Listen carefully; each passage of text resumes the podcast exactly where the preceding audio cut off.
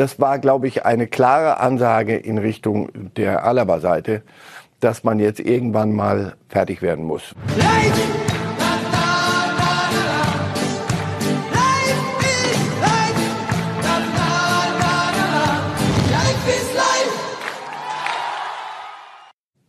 2.20 Uhr heute früh das Ende einer großen Tennisschlacht. Vier Stunden und fünf Sätze lang haben sich Alexander Zverev und Dominik Thiem die Bälle um die Ohren gehauen.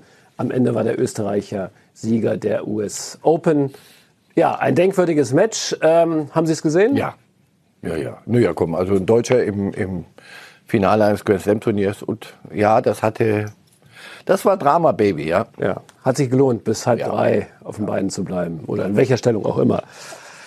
Willkommen zu Reibes Live. Wir haben mit Tennis gestartet, weil ähm, Alexander Zverev war es wert, dass wir ihn würdigen kurz. Aber natürlich geht es in dieser Sendung in erster Linie um Fußball.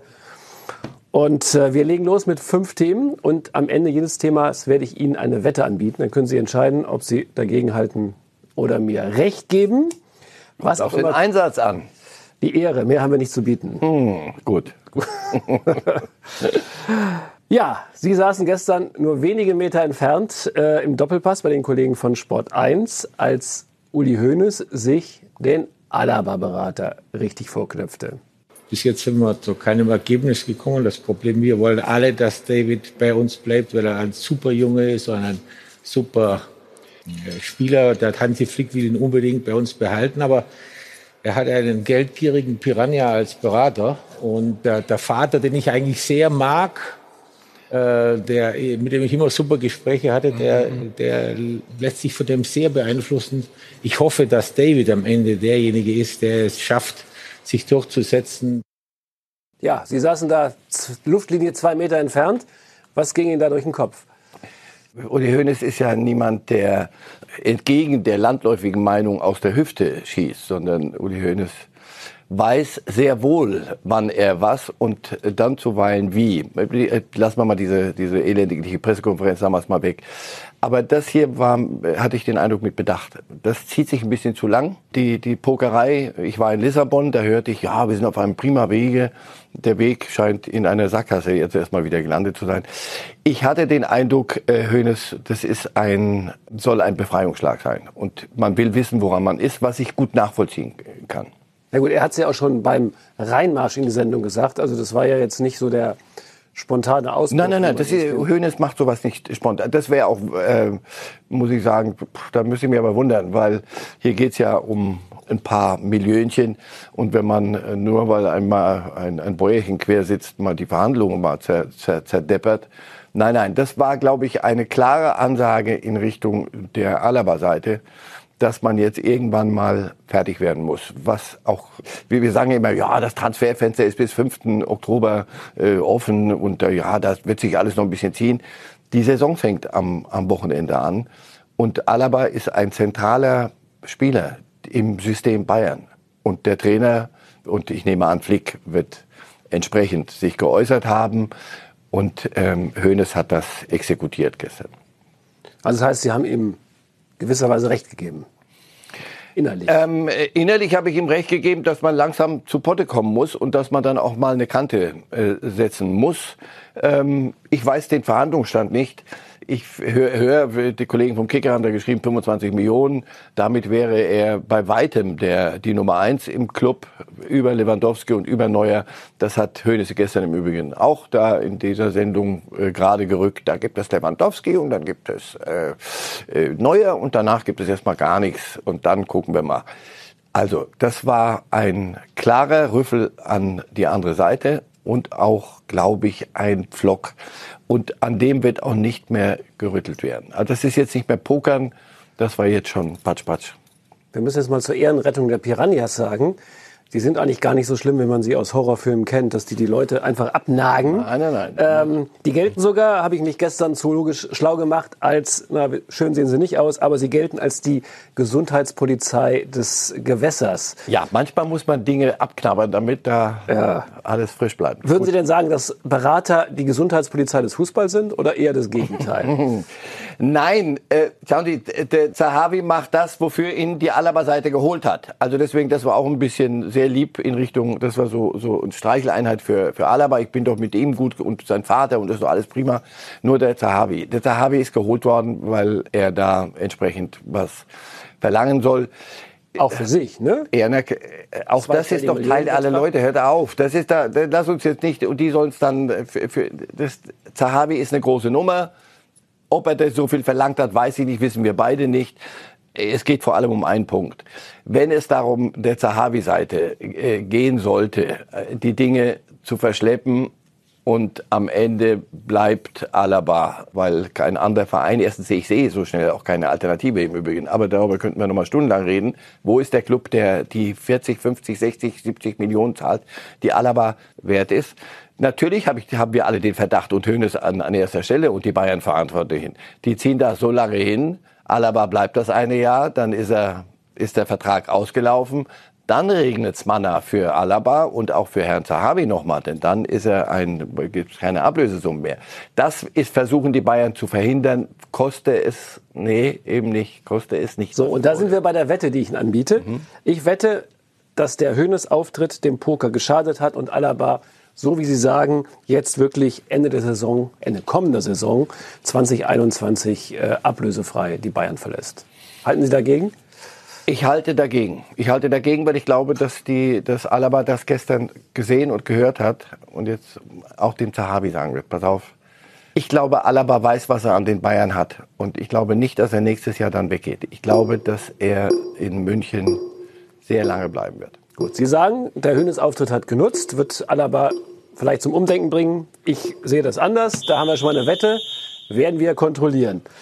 Wir bleiben bei Uli Hoeneß. Ähm, er ist Ehrenpräsident des FC Bayern. Er ist Mitglied des Aufsichtsrats. Aber eigentlich ist er Privatier. Sitzt schön am Tegernsee, begibt sich hin und wieder mal hinunter ins Tal und erzählt bei Fernsehsendungen wie den Kollegen vom Doppelpass was Schönes darf man in dieser Funktion so auftreten und sich ins operative Geschäft des Vereins einmischen, was er ja gestern getan hat. Aber um Gottes Willen selbstverständlich nicht. Das müssen Sie ihm sofort verbieten. So, so wäre es nach unserer Milchmädchenrechnung. Also da ist einer gewesen und der lässt jetzt los und geht und die Jungen kommen nach und können in Ruhe schalten und walten. Erstens ist Hoeneß der FC Bayern über viele Jahrzehnte gewesen. Zweitens wissen das alle, Beteiligten, von Oliver Kahn über Karl-Heinz Rummenigge. Die haben sehr schön gemeinsam gegeneinander zuweilen auch gearbeitet oder gegeneinander gemeinsam. Zu Dem Club hat es am Ende ja. nicht so wirklich geschadet, wenn ich mich drei Wochen zurückerinnere nach Lissabon. Also, Hoeneß spielt eine Rolle, die passt nicht in unser kleines Weltbild, so wie wir uns vorstellen. Wenn einer aufhört, dann ist halt Schluss. Sané war Leroy Sané hat er gestern erzählt, das war offenes Geheimnis, aber gestern hat er erzählt. Also während seiner Behandlung in Innsbruck äh, war er traurig, war noch Spieler des, der, von Manchester City und fühlte sich nicht so wohl. Daraufhin hat Salihamidzic zu ihm, zu Uli gesagt, Uli, ruf, hol doch den mal zu, zu dir. Die kommen doch alle gern zu dir. Und er hat, kam dann mit seiner Familie und die Tochter hat mit dem Hund gespielt und am Ende war Sané glücklich, dass er zu den Bayern kommen durfte und das hat die, die Preisverhandlung durchaus erleichtert am Ende, wenn ich nicht irre, was Leroy Sané angeht. Er wird nicht aufhören, solange bis nicht zum Beispiel Oliver Kahn sagt, so, Uli, bitte nicht mehr. Nur, dann müssten wir, und da kommen wir wieder auf, vor, vor zehn Minuten, glaube ich, haben wir so angefangen, wenn er das machte, weil ihm danach ist und weil er runterkommt vom Berge und sagt, und jetzt sage ich mal hier, was mir nicht passt und ist mir völlig wurscht, ob die Verhandlungen damit beschädigt werden oder ob was sonst hier läuft. Ich sag, wie es ist. Dann allerdings wäre es nicht machbar. Ich glaube allerdings, dass das abgestimmt ist. Das glauben Sie? Ja. Also ich glaube, dass Hoeneß die Dinge, die er gestern in jede Richtung gesagt hat, nicht ohne Wissen der anderen. Das würde ja heißen, die spielen eine Doppelrolle. Rummenigge, der Good Guy, der immer sagt, das wird schon und Hönes, der sagt, und, Piranha. Und das, Herr Kollege, die, Sie sind sehr gut vernetzt, das weiß ich, seit vielen Jahrzehnten. Das fällt Ihnen heute auf, dass die beiden das so machen? Das fällt mir nicht auf, aber ich wollte mal Ihre Informationen über viele abgreifen. Jahre, über viele ja. Jahre war das ein Geschäftsmodell, das sehr gut funktioniert aber hat. Es war nicht immer nur Show. Also, es, ähm, waren, es gab Momente, wo die beiden. Aber wenn sie nach außen gegangen sind, hat der FC Bayern das über Jahrzehnte sehr, sehr, ich sage nicht zum Schaden, aber zur Unfreude von uns Journalisten genau so gemacht. Wenn sie wollten, haben sie ein Thema dargesetzt, da hat der eine sich mal ein bisschen aufgeplustert, wir drauf und links konnten sie in Ruhe ihre, konnten die Dinge gemacht werden, die sie für richtig halten. Vielleicht liege ich falsch, lasse ich mich gerne eines Besseren oder anderen belehren. Ich glaube, dass das kein spontaner Wutauftritt war, sondern sehr gut überlegt und abgestimmt. Und das ist ja beim Doppelpass Usus, dass man hinterher noch mal nebenan ins Restaurant geht und einen Happen isst und noch mal in Ruhe spricht. War Uli Hoeneß dabei gestern? Ja. Und wirkte er befreit, entspannt? Beste Dinge. Bester Dinge. Allerbester Dinge. Und ich habe Uli Hoeneß auch schon mal erlebt, wo, wo ihm wirklich der Kragen geplatzt ist. Also, und wirklich spontan. Selten, sehr selten über die Jahre, wenn ich zurückdenke, war das in der Regel immer, wusste der gerade, was er genau macht. So. Dann hatte der Bluthochdruck sichtbar.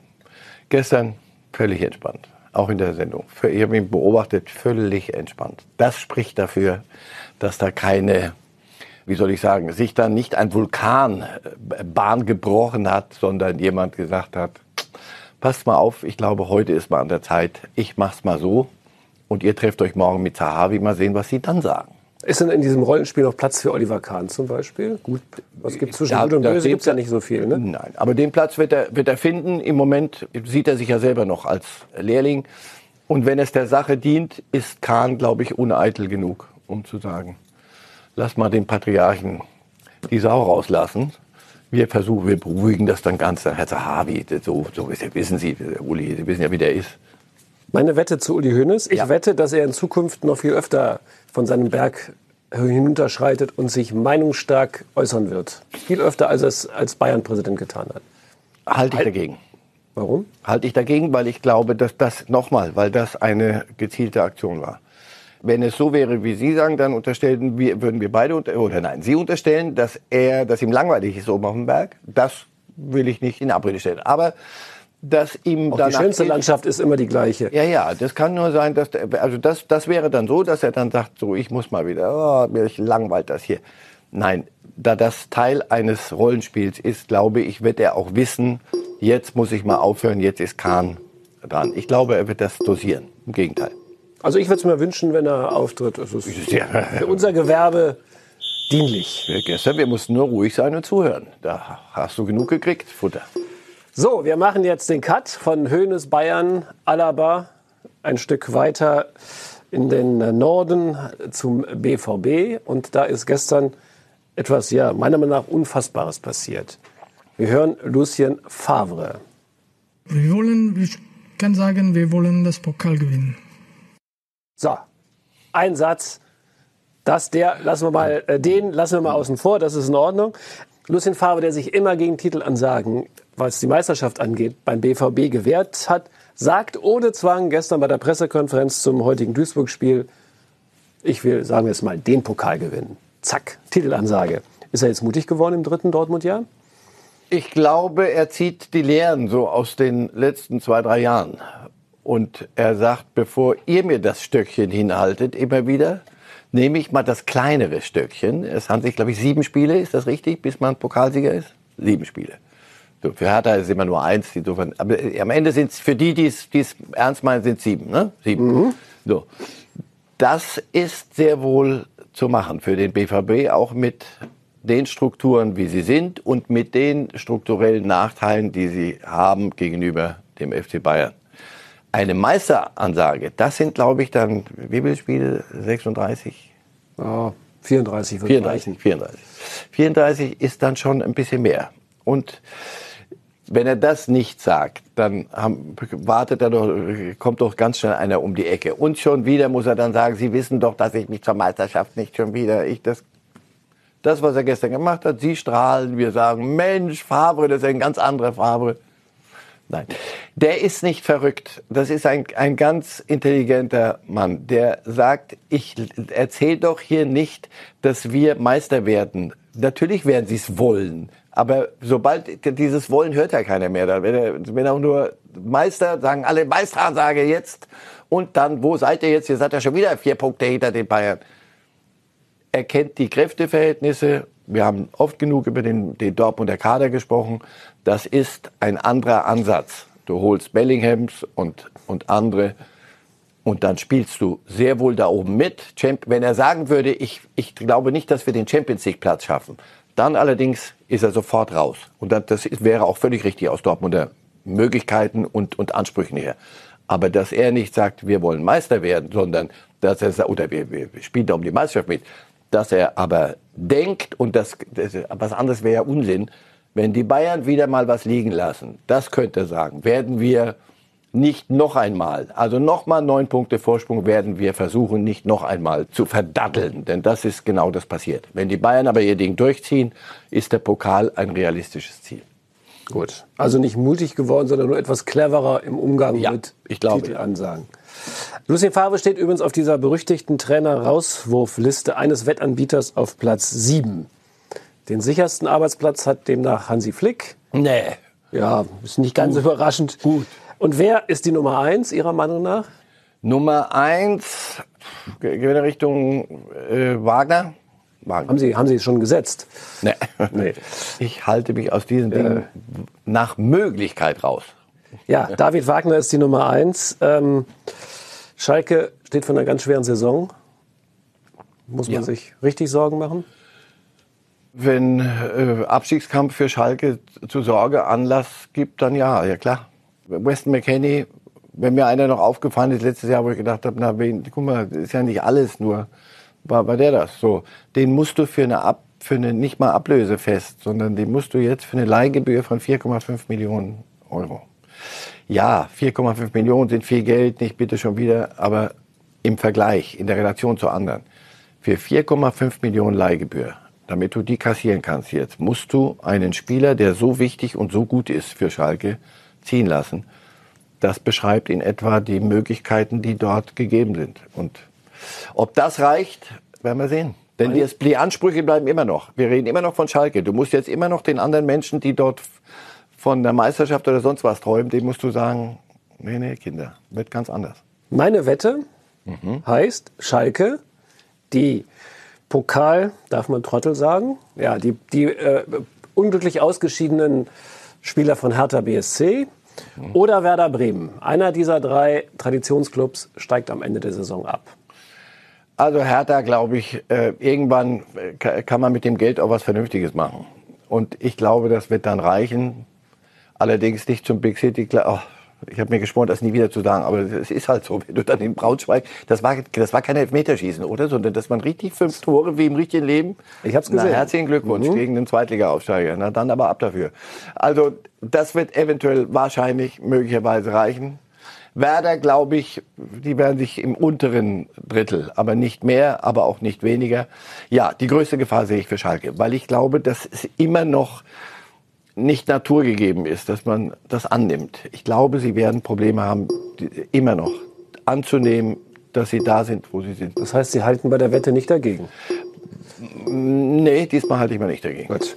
Dann kommen wir jetzt zu einem Thema, das uns seit etwa März beschäftigt, aber auch nicht loslässt. Das Thema Corona-Fanrückkehr.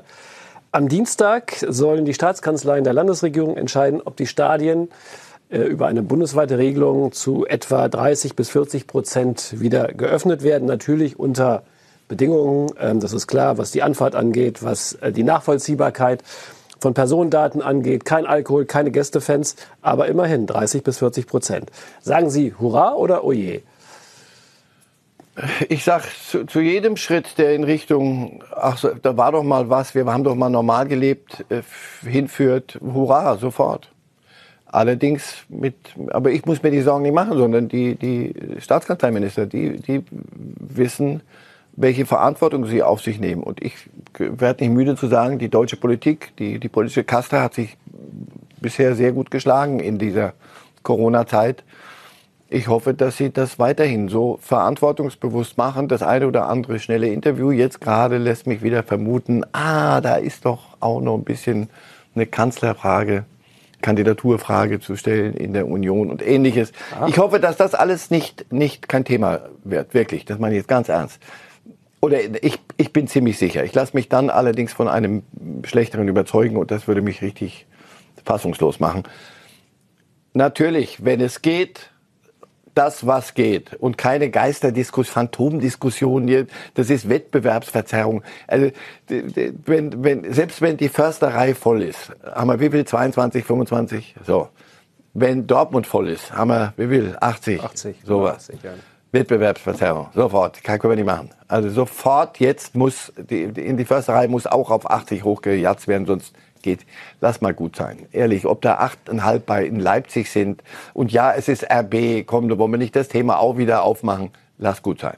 Also, mit großem Verantwortungsbewusstsein und immer, und was anderes wird es ja sowieso nicht geben, schön hören, was das örtliche Gesundheitsamt sagt. Sonst ist der ganze schöne Plan, da können noch so viele Staatskanzleiminister zusammensitzen. No is no. Und was geht, geht. Markus Söder gilt als Skeptiker, als Bremser. Und er hat sich gestern Abend in der Sendung die richtigen Fragen bei Bild so zu dem Thema geäußert. Ich würde mal so sagen, ich denke, wir müssen uns jetzt in den nächsten Tagen entscheiden, ob wir vielleicht so eine Art Probebetrieb machen wollen für den Start der Bundesliga. Ein Probebetrieb mit Zuschauern, allerdings unter schweren äh, oder was heißt deutlichen Bedingungen, mhm. die ein bisschen vielleicht über das hinausgehen. Masken bis an den Platz, personalisierte Rückverfolgung, mhm. nur die Heimfans, also keine so aus dem ganzen Gebiet, genau. Mhm. Ähm, und es muss dann auch danach gehen, wie ist das örtliche Infektionsgeschehen. Wenn das örtliche Infektionsgeschehen hoch ist, dann kann man das ehrlich gesagt nicht Was machen. Was wäre hoch jetzt? Was wäre hoch? Ja, Welche muss man mal gucken. Das muss man die Zahl der Infizierten pro 100.000. Mhm. Wir haben ja da so Grenzwerte in Deutschland, 35 und 50 mhm. jeweils. Das muss man dann sehen, was man macht. Äh, und das muss dann immer auch hängen vom jeweiligen Stadion, ehrlich gesagt ab. Das ist nicht alles gleich. Ich sage mal ein Beispiel, mhm. der FC Bayern, der kann viel organisieren. Die, die haben da perfekte Zufahrtswege. Äh, bei anderen muss man sehen, ob das dann klappt. Und äh, also ich bin zurückhaltend, aber ich sehe eine Chance, dass wir vielleicht so eine Art Probebetrieb machen für einige Wochen, dass wir dann bis Ende Oktober ein endgültiges Bild haben. Und dann müssen wir einfach sehen, wie die Infektionen in Deutschland sind. Das klingt ja wieder nach einem kleinen Wettbewerbsvorteil für den FC Bayern, weil die die besseren Anfahrtswege zum Stadion haben. Deswegen wird Bayern nicht Meister. Doch, doch. doch, doch, aber nicht deswegen. Nein, das, das meinte ich doch eben. Das klingt vernünftig ja, macht Probebetrieb und äußert euch so nachdenklich. Nur bitte nicht ein, ein Wettbewerb zwischen Herrn Laschet und Herrn Söder um die Kanzlerkandidatur. Söder will überhaupt nicht Kanzler werden, habe ich mir schon wieder sagen lassen müssen. Aber machen die das doch, denke ich. So, Nein, nur nicht auf, auf dem Rücken dieser Pandemie. Das ist das, was ich vorhin meinte. Bitte nicht jetzt, wenn es dann politisch wieder spannend und enger wird, sich dieses Themas, und das ist ein populäres und populistisch angehauchtes Thema. Also wenn man das mit entsprechender Verantwortung macht, so wie das bisher in vielen Dingen richtig gemacht wurde, dann lass uns probieren, was geht. Wobei probieren das hat mir Probebetrieb nun ja, wenn wir da eine richtige Infektion hinkriegen, wieder einen richtigen Hotspot, das kann nicht der Sinn sein. Ich glaube, was gemeint ist, ist, lass uns an die Grenze des Machbaren gehen und in tausend anderen Dingen. Der Fußball sollte nicht, wenn, so, wenn wir im Fußball das hören, bitte nicht sofort Schnappatmung und sagen, jawohl, wir ziehen wieder vorweg. Schön demütig, es gibt andere Bereiche, da sind die Sorgen mindestens so groß wie im Fußball. Jetzt bin ich ganz sicher, dass Sie dagegen halten, was ich Ihnen als Wette anbiete. Ich wette nämlich, dass zur Rückrunde, also im Januar, die Stadien wieder weit voller sind als nur 40 Prozent. Ich will jetzt nicht sagen 100 Prozent, aber 80, 90 Prozent. 80, 90, junger Kollege, Mathe war offenbar nicht so ganz, also gut. Glatte 5? Nee, nicht glatt, ist zwischen 5 und 6, um ehrlich zu sein. Aber wenn du 80 Prozent hast, warum willst du es dann nicht 100 Prozent machen? Dann hast du keinen Abstand. So, gestern gab es Szenen, gestern, vorgestern, weiß ich nicht, gestern. Rostock? Rostock und Magdeburg. Ja. Da dachte ich auch, hm, hm, hm, so wird es nicht gehen. Also 80, die Wette halte ich dagegen. Es wird geben bis zu 50, damit du Platz hast äh, zwischen den Leuten. Oder dann kannst du es auch äh, freigeben. Gut, auf den Punkt. Wunderbar. Auf den Punkt. Jetzt wird es ziemlich handfest. Der Neymar-Skandal in Frankreich. Wir schauen mal rüber in unser Nachbarland. Ähm, Paris Saint-Germain steht nach zwei Spielen ohne Punkt und Tor da. Gestern gegen den Erzrivalen Olympique Marseille gab es ein 0 zu 1 plus Riesenskandal, fünfmal rot. Und äh, Neymar flog runter, weil er seinem Gegenspieler Alvaro González einen Schlag auf den Hinterkopf verpasst hat. Hinterher behauptet Neymar, rassistisch beleidigt worden zu sein. Al Alvaro habe ihn als Affen beleidigt, was der wiederum abstreitet. Und bei Twitter schrieb Neymar heute Morgen, das Einzige, das ich bereue, ist, dass ich diesem Arschloch nicht ins Gesicht geschlagen habe. So. Haben Sie Verständnis für Neymar? Mmh, lass uns das ernsthaft machen. Rassismus ist, ich denke, da, da brauchen wir nicht keinen Satz drüber verlieren. Die Rassismuskeule, wenn ich die auspacke, muss die muss das gerechtfertigt sein. Insofern, das weiß ich nicht, das kann ich nicht beurteilen, wer was zu wem gesagt hat.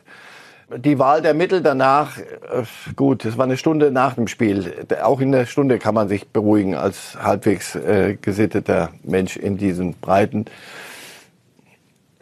es, es kommt Frust dazu. Ich will es nicht relativieren und auch nicht besser machen, aber ich, ich komme schon zum Schluss. Also äh, erstens Paris, äh, Olympique Marseille, das ist Jahrhunderte alt gefühlt. Äh, der Hund und Katze sind da engste Freunde dagegen. Dann gewinnt auch Marseille noch in Paris. Dann hat Paris, der große, waren die nicht in irgend, irgendwo mal richtig gut kürzlich? Oh. So, in einem, äh, aus einem Champions League Finale marschieren die in, in der Niederlage zu einem Aufsteiger 0-1 und dann gegen den, den wirklich mehr als Rivalen zu Hause auch noch. Also die haben, wie gesagt, wie Sie haben es ja gesagt, null Tore, null Ding. Da ist so viel Frust, da stimmt so vieles nicht in diesem, in diesem Club jetzt, was durch diese Finalteilnahme zugekleistert war. So, und dann, wenn es denn stimmt, ist ein heißblütiger Brasilianer und dennoch, also wenn, wenn wir das freigeben, wenn, wenn selbst bei Rassismus, wenn einer sagt, so ab jetzt äh, hau ich dem auch noch ins Gesicht, dann allerdings, wir reden immer noch über Fußball, deswegen meine lange Ausführung, was, was in irgendwelchen äh, auf Waldlichtungen passiert zwischen Menschen, die sich dazu verabreden, ist mir wurscht. Aber hier reden wir über, über Dinge, die im Stadion passieren. Wenn die Kette anfängt bei Rassismus, muss der Alvaro wissen, dass das nicht zum Nulltarif zu haben ist. Neymar muss wissen, dass es Grenzen gibt. Und wir haben doch eben mal gesagt, Corona-Zeiten, alles wird besser im Fußball. Die Hoffnung hatte ich da schon nicht, als wir das vor uns hergetragen haben. Nee, bei Neymar hat man auch auf Besserung gehofft, äh, wobei in dem Fall ja völlig offen ist, ob er Eben, schuldig das ist, ist ganz schwer. Nicht. Das ist es gibt eine Grenze dessen, wie man auch auf Rassismus reagieren kann, wenn man professionell vor Menschen Fußball spielt. Punkt. Aber Rassismus, dabei fängt es an, wer sich in diese Ecke auch nur ein Schrittchen hineinbewegt, wenn das der Fall gewesen sein sollte, muss aus dem Verkehr gezogen werden. Das heißt, gesperrt werden. Aber so, dass er es nie mehr vergisst. Wenn es denn so wäre und wenn es sich nachweisen lässt. Das ist die Frage, wie man es nachweisen will. Wahrscheinlich. Weiß ich Ach, wollen wird man schon, denke ich mal. Also da, da äh, war Neymar. Das, das, die Szene habe ich mir äh, angeguckt. Ich dachte, kann, kann nicht wahr sein, was da abging in diesem Spiel. Also das Spiel werden Sie sich alle nochmal angucken. Inklusive Lippenleser denn? Das ist ja ein Mittel, um... Wenn, sonst machen die doch immer so. Mhm. Wenn Sie es einmal nicht machen, dann haben wir eine Chance. Mbappé will im Sommer weg. Da hätte ich zum Beispiel eine Wette gehabt. Ja? ja, Mbappé bleibt in Paris und so. Die und, und da schließt sich wieder der Kreis zu, was wird nach Corona alles besser und alles wird runtergedimmt und wir werden, die Summen werden andere werden. Uli Hoeneß hatte gestern nochmal auch die Hoffnung, es wird alles ein bisschen anders.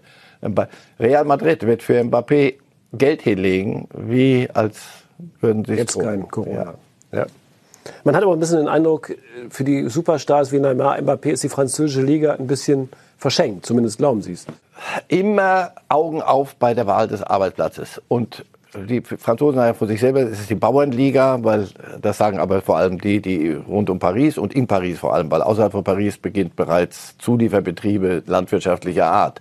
Und Marseille, die soll Fische fangen, so ist in etwa die Sicht der Paris. Deswegen kommt da diese Freundschaft so auf. es gab einen Autokorso, als die Pariser das Spiel verloren haben gegen die Bayern. Das Champions League Finale sind sie in, in, in Marseille, gab es einen Jubel-Autokorso. Aber nicht von Bayern-Fans, sondern von, von äh, eingetragenen Anti-PSG-Mitgliedern. Das ist so eine Liga und dann beschäftigen sich halt die, die Jungs mit, mit sich selber sehr viel. Neymar könnte auch anderswo spielen. Mbappé wird woanders spielen. Das Opfer dieses Theaters könnte Thomas Tuchel werden. Deswegen meine Wette, Thomas Tuchel wird die Saison in Paris nicht überstehen. Also zumindest nicht auf der Position. Ach, wissen Sie, da bin ich, kann ich nicht gegenhalten. Und zwar nicht wegen des Nehmerausrasters gestern oder alle der Dinge, die gestern da passiert sind, sondern weil sein Sportdirektor Leonardo, der, der Brasilianer, und er, also da waren Uli Hoeneß und Karl Rummenigge früher ein Herz und ein Seelchen im Vergleich dazu. Nee, das, ist, das passt einfach nicht. Und wenn die Ergebnisse so nicht stimmen, äh, ist das gefundenes Fressen für die Anti-Tuchel-Fraktion.